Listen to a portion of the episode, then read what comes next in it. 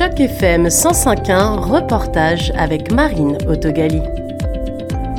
Comme vous le savez sans doute, le projet de loi C35, dit Loi sur l'apprentissage et la garde des jeunes enfants, a été adopté par le Sénat le 6 décembre dernier. La Chambre haute a intégré au projet de loi un amendement qui concerne le financement à long terme pour les communautés de langues officielles en situation minoritaire. Vous venez d'entendre l'introduction de la lettre automatisée proposée aux parents francophones et à l'attention de leurs parlementaires. L'objectif est de s'assurer que le projet de loi protège ses financements à long terme pour les services en français délivrés pour les petits et tout petits, c'est-à-dire de 0 à 5 ans. L'Assemblée de la francophonie de l'Ontario a relayé cette campagne de lettres. Fabien Hébert, président de l'AFO. Bon, le projet de loi C-35, euh, ça vise à moderniser euh, la loi sur les langues officielles. Et puis, euh, ça avait été adopté par, ça a passé en Chambre des communes, c'est envoyé au Sénat, mais maintenant, le Sénat propose des modifications spécifiquement pour les services à la petite enfance. Puis je pense que c'est vraiment important de comprendre les enjeux. On sait que le maintien de la langue et la culture commence avec la petite enfance. Des places en garderie pour des jeunes, des enfants francophones, pour des familles francophones, ça assure que ces enfants-là vont poursuivre leurs études en français, vont aller au primaire en français, vont aller au secondaire en français, on espère à l'université en français. Donc, au moins, c'est à la base du maintien de la culture et, et, de la langue. Euh, donc, c'est pour ça que c'est vraiment important. Je pense que si on ne porte pas attention aujourd'hui au service à la petite enfance, dans 15 ans ou dans 20 ans, on va se réveiller avec des chiffres encore au déclin au niveau de la communauté francophone à la grandeur du Canada. À ce jour, qu'est-ce qui manque dans le texte et que devrait contenir le texte de loi pour assurer un service francophone? Je crois que ce que le Sénat a demandé lorsqu'il a envoyé l'amendement ou euh, à la Chambre des communes, c'est d'inclure du langage spécifique pour garantir la disponibilité des services de garde à la petite enfance à la communauté francophone. Et puis, euh, les preuves sont dans les chiffres. Euh, il y a plusieurs provinces qui n'ont pas de services de garde à la petite enfance ou égal aux, proportions de leur population. Euh, dans des annonces de, financement qui ont été faites dans les dernières années. Et là, à l'heure actuelle, c'est quoi les prochaines étapes du projet de loi? Ben, ça doit être, ça doit être euh, tablé euh, en Chambre des communes et euh, ça doit être adopté parce que c'est un amendement au projet de loi qui avait déjà été approuvé. Ce qui, ce qui est alarmant, c'est que le gouvernement n'a pas encore donné signe de vie ou n'a pas encore démontré l'intérêt à approuver cet amendement-là. Donc, ça met en péril tout le projet de loi aussi, étant donné qu'il a été retourné par le Sénat. Et vous avez relayé, l'AFO a relayé une pétition. Euh, est-ce que vous pouvez m'en parler? Quel est, quel est l'objectif de cette pétition et qu'est-ce qu'elle demande? Ce qu'on a relayé, c'est la pétition qui provient du niveau national. C'est sûr, ce qu'on ce qu'on dit, c'est bon, la la, loi sur les langues officielles, c'est une loi canadienne. Toutes les provinces en sont euh, en sont assujetties. Euh, donc, toutes les communautés francophones à travers du Canada doivent se doivent se, tenir la main et doivent revendiquer leur part égale de service. Et c'est ce qu'on a fait, nous, en Ontario. On a repris le même message, assurer que euh, les gens dans notre communauté francophone en Ontario soient au courant des enjeux et supportent et demandent au gouvernement de supporter les amendements qui ont été proposés. Par contre, on a une table de concertation euh, à la FO, justement, sur les services à la petite enfance. Et c'est Caroline, justement, qui, euh, qui gère cette, cette table-là. En Ontario, on, a déjà des difficultés au niveau de la pénurie de la main-d'œuvre, euh, des travailleurs qui sont certifiés, euh, des défis avec euh, les enjeux entourant le salaire. Euh, les salaires des travailleurs de garderie c'est, sont vraiment pas adéquats pour les qualifications requises. ça fait qu'il y a plein de garderies qui ont des, même des, places qui sont pas comblées parce qu'ils n'ont pas le personnel pour s'occuper des enfants. ajoute à ça le fait maintenant que on, si le gouvernement ne supporte pas ce projet de loi-là, ça va encore venir diminuer potentiellement le nombre de places en garderie pour les jeunes francophones. Donc, on doit vraiment réagir. L'Association francophone à l'éducation des services à l'enfance en Ontario est un organisme provincial francophone qui est le porte-parole de la petite enfance dans notre province. Martine Saint-Onge, directrice de l'AFCO, apporte des précisions sur la complexité liée aux services de garde francophones dans la province. Le projet de loi tel que tel qu'amendé, c'est ce qu'on souhaite, dans le sens que il y a l'article 8 qui traite du financement, euh, qui encadre euh, le financement public qui part du fédéral puis qui est envoyé vers les provinces. Et dans l'article 8, ce qu'on veut voir arriver, c'est qu'il y ait du financement qui soit identifié pour les francophones en fonction de la proportion de francophones de, de chacune des provinces, parce que ce qu'on vit présentement, c'est que les argents ne sont pas identifiés. Et pour donner un exemple, en Ontario, l'argent pour les francophones se ramasse dans le, l'espace de financement diversité.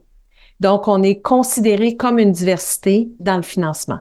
Ce qui fait en sorte, puis en plus pour l'Ontario, la complexité est, grande parce que ça déboule ensuite dans les municipalités. Et les municipalités ne sont pas euh, couvertes nécessairement par l'obligation, par la loi qui protège les services en français. Ils n'ont pas toujours la capacité en français. Alors là, on augmente le niveau, à chaque fois, on augmente une instance de plus dans le financement. Et quand ça nous arrive dans nos communautés, dans nos centres, il n'y a plus aucune teinte verte dans, cet argent-là, c'est-à-dire d'argent francophone. On est très, on est considéré comme n'importe quel autre centre, plus ou moins.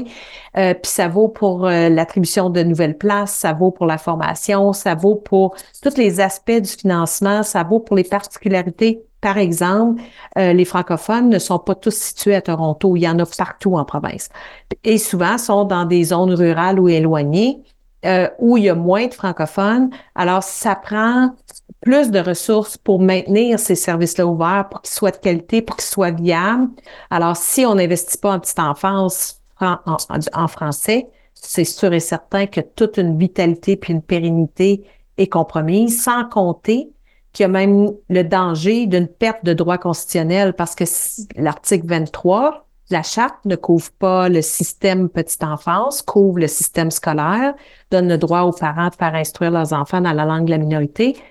Ça, c'est la condition qu'eux-mêmes aient un, primaire en français et, ils comprennent et, parlent la langue encore. Mais là, ces enfants-là qui ne fréquenteront pas l'école primaire vont perdre ce droit-là, puis éventuellement leurs enfants à eux n'auront pas accès au système. Donc, pour les francophones, ça l'a, c'est un enjeu majeur. Ça met, ça compromet même la pérennité euh, de notre communauté francophone, de notre francophonie ontarienne. Que devrait contenir le texte euh, aujourd'hui pour euh, assurer un service en francophone à vos yeux? Ben, en fait, le texte devrait obliger euh, dans les ententes bilatérales entre le fédéral et le provincial parce que c'est de confession provinciale. Alors, l'argent s'en va dans les provinces, mais il y a une entente entre le fédéral puis le provincial.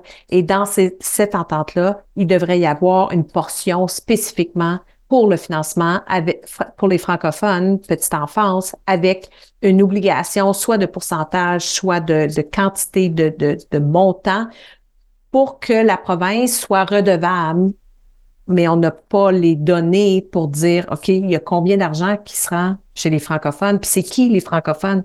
Parce que le système de garde d'enfants euh, a rien pour valider non plus que c'est un service qui a un mandat francophone. Quiconque peut s'improviser euh, pourvoyeur de services en français. Il n'y a pas de, il y a pas de, vérification de qualité. Il n'y a pas de, oui, de, de pédagogie, mais au niveau du mandat francophone.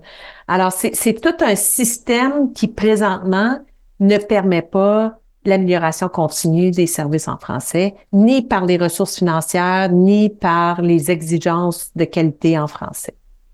Juste si je comprends bien, aujourd'hui, les services de garde, c'est pas des services désignés euh, officiellement, c'est des services qui proposent des services en français, mais cette qualité francophone n'est pas euh, validée, labellisée?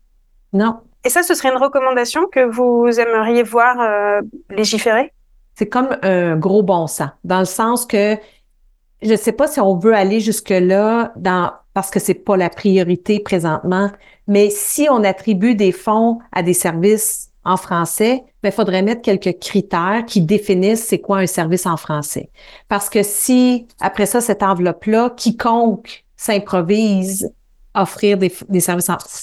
Est-ce que c'est ça qu'on veut financer ou si c'est un organisme qui se dote de politique, qui se dote d'une gouvernance, euh, qui a un mandat francophone et qui vise la construction identitaire, pas juste la transmission de la langue pour la langue, mais de, d'être un citoyen engagé dans sa communauté francophone. Ça vient aussi avec des coûts supplémentaires, puis ça vient aussi avec l'obligation d'avoir de la main-d'œuvre qui parle un français de qualité qui est capable d'accompagner des familles euh, dans, dans cette euh, acquisition-là de, de, français. Alors, c'est quand même, il y a des obligations qui viennent avec, il y a des responsabilités qui viennent avec le statut d'avoir un mandat francophone. Donc, il faut que ça soit aussi reconnu par les ressources qu'on attribue à ces pourvoyeurs, à ces fournisseurs. Oui, du coup, c'est une logistique supplémentaire qui risque d'écarter certains services qui remplissent pas toutes les conditions. Donc, c'est un risque euh, de l'heure actuelle. Est-ce qu'on a des chiffres de fréquentation, de demande et puis de services de garde francophone en Ontario à l'heure actuelle? Quand on vient pour répondre par rapport au nombre, on sait, par exemple, qu'on a 35 000 places et des poussières euh, dans les permis agréés francophones qui se disent francophones. Ça, on sait ça. Mais les données recueillies le sont jamais avec une lentille francophone. Donc, on est aggloméré à travers beaucoup de d'autres, ben, la masse. En fait, puisqu'il n'y a pas de, de distinction entre un service euh, francophone versus un service de n'importe quelle autre nature ou de langue, euh, c'est que les données sont agglomérés. Mais il y a un an passé, à peu près, euh, l'Assemblée de la francophonie, qui, est notre organisme euh, porte-parole en, Ontario, avait euh, fait un sondage auprès des, fournisseurs et ce qu'on on apprenait, c'est qu'il y avait une moyenne d'à peu près 62% de capacité d'opération présentement. Alors, c'est les centres sont présentement ne fonctionnent pas à pleine capacité, puis pas parce qu'il n'y a pas de parents pour les utiliser, parce qu'il y a des listes d'attente, mais parce qu'on n'a pas de personnel euh, éducateurs pour offrir les services. Il y a le, le présentement, tu sais, quand on parle de, du projet de loi C35, puis on, on dit sauver nos services, c'est un cri d'alarme parce que non seulement on n'a pas, on peut pas opérer les, les services, mais c'est est-ce qu'ils sont viables? Puis être viable, ça inclut la qualité, puis ça inclut la, la, la présence continue de ces services-là. Alors là, ben ça l'ouvre, ça ferme ah ben là, la semaine prochaine, il manque une personne, on peut pas offrir de service, on essaie de répartir les parents ailleurs, mais c'est vraiment, on est tout le temps, tout le temps dans, dans l'urgence. On est toujours dans à éteindre des feux. Ça, ça a un impact majeur sur tout le reste du système, sur la qualité, sur l'épuisement de la main-d'œuvre qui s'en va à cause de ça. C'est une campagne de lettres qui est, en, qui, est automatisé, qui a été appuyé par la FCFA, puis nous, euh, la, la FO et la CNPF, qui est la Commission nationale des parents francophones, mais qui ont organisé, logistiquement parlant, euh, un processus euh, selon lequel le parent met son code postal, puis automatiquement, la lettre, quand il la signe, est envoyée directement à, à au député de, de sa région, député fédéral de sa région. À Toronto, les services de garde d'enfants de langue française sont répertoriés sur le site de la ville qui en dénombre 30, d'Etobicoke à Scarborough. La liste précise si le service de garde agréé de langue française est à but non lucratif ou commercial. Vous pouvez le consulter sur le site web de la ville de Toronto. C'était un reportage de Marine Autogali dans le cadre d'initiatives journalisme local sur Choc FM 105.1.